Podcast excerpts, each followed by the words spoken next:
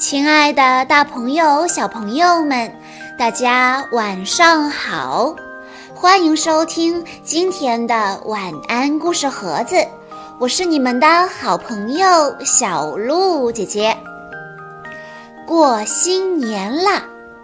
今年是鼠年，和往年一样，我们收到了红包，看了春节联欢晚会。吃了爸爸妈妈准备的年夜饭，还贴了春联，挂起了红灯笼。但总觉得今年的春节好像不太一样。也许爸爸会说：“不要出去玩啦。”也许。妈妈取消了你期待已久的假期旅行。是的，这个假期本来小鹿姐姐也要带着泡芙去给长辈们拜年，去见见平时没机会见面的小伙伴，但是现在也都取消了。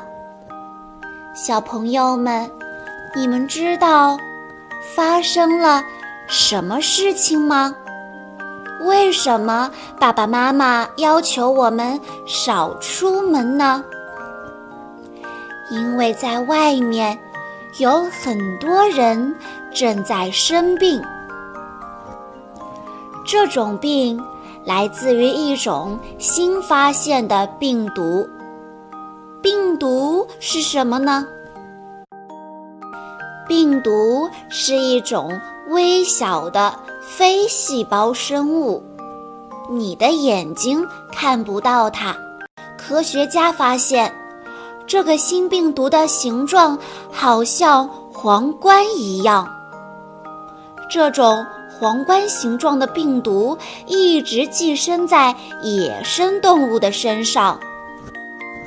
我们都知道。动物是人类的好朋友。如果人类与动物和平相处，这些病毒是不会伤害我们人类的。可是，总有一些贪婪、自私的人，他们杀害了这些野生动物，并且食用它们。人类不应该打破自然界的平衡。所以，就像是受到了惩罚一样，这些病毒从动物身上转移到了人的身上。人的身体难以抵抗这种病毒的感染，很多人生病了。生病的时候会发烧，会咳嗽，会呼吸困难。有的人会病得很重很重，要在床上躺很久。生病是一件痛苦的事情。人和人之间也会传染这种病毒，通过触摸和唾液的飞沫，这种病毒都有可能从嘴巴或者鼻子进入人的身体里。尤其在人群拥挤的地方，人们很容易这样传递病毒，因此很多人都生病了。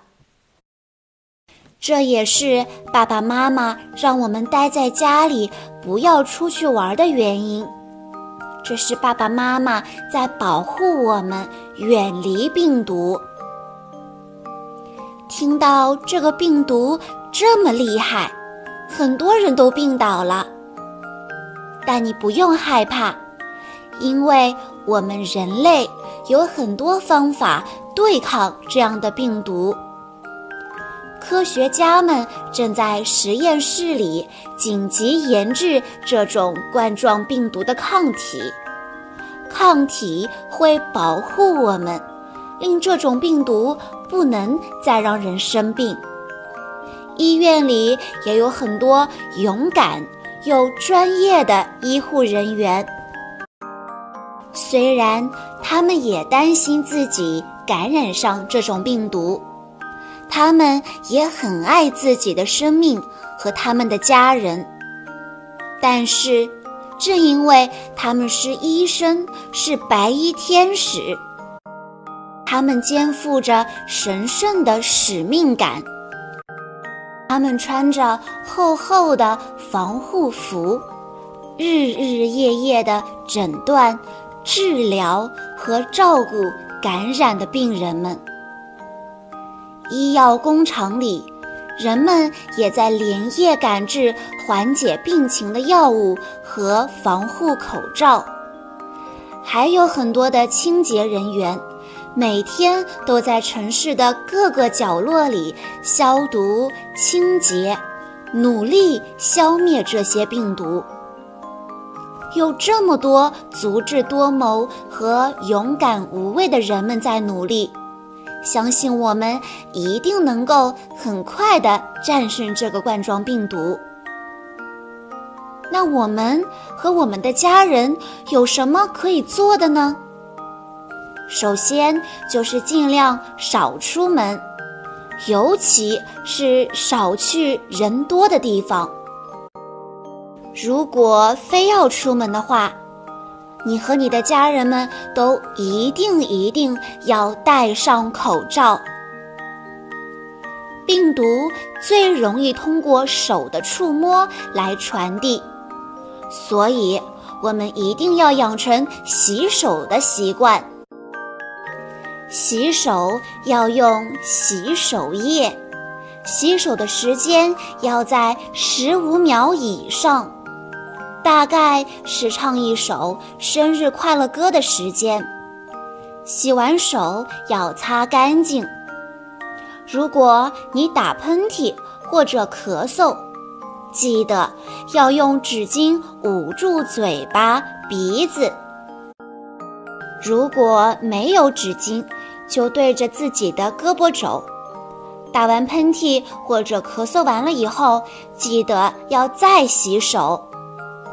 如果你的家人生病了，或者你生病了，不管怎样，你都要听爸爸妈妈的话，他们会知道最好的安排。用这样的方法，你就贡献了自己的力量，帮助人类。快快打赢这场病毒的战役！你也是一名出色的小战士。也许这个春节会有一点冷清，很多你期待去的地方都去不了了，你想见的人也没有见到。但是你的爸爸妈妈和你的家人。对你的爱一点都不会减少，在家里过年的快乐也不会减少。我们可以在家里看看书，吃好吃的东西，然后我相信，很快就会有一天，爸爸妈妈会告诉你，我们打赢了这场病毒的战役，我们一定会有一个平安。健康、充满欢笑的鼠年，小朋友们，在听完了今天的故事之后，有以下三点我们要记住：第一，要注意个人卫生，勤洗手，戴口罩，不要去人多的地方。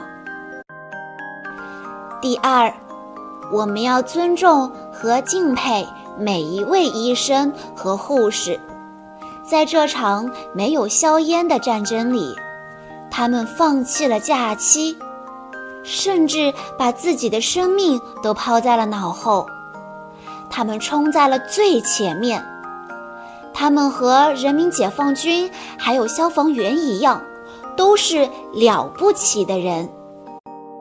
我们要爱他们，千万不能伤害他们。第三，这场病毒爆发的根本原因是由于人的贪婪和欲望，杀害和食用野生动物。我们一定要吸取教训，不要再伤害这些动物，不要破坏自然界的平衡。最后，小鹿姐姐想对所有武汉的大朋友、小朋友们说：加油！你们不孤单，我们在遥远的祖国各地跟你们一起共同面对。也向战斗在一线的医护人员说一声辛苦了，你们一定要保护好自己，平安凯旋。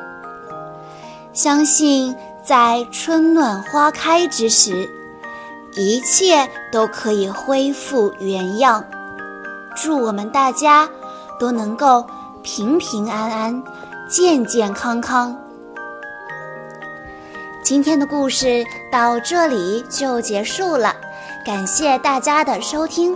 更多好听的故事，欢迎大家关注微信公众账号“晚安故事盒子”。我们下一期再见喽！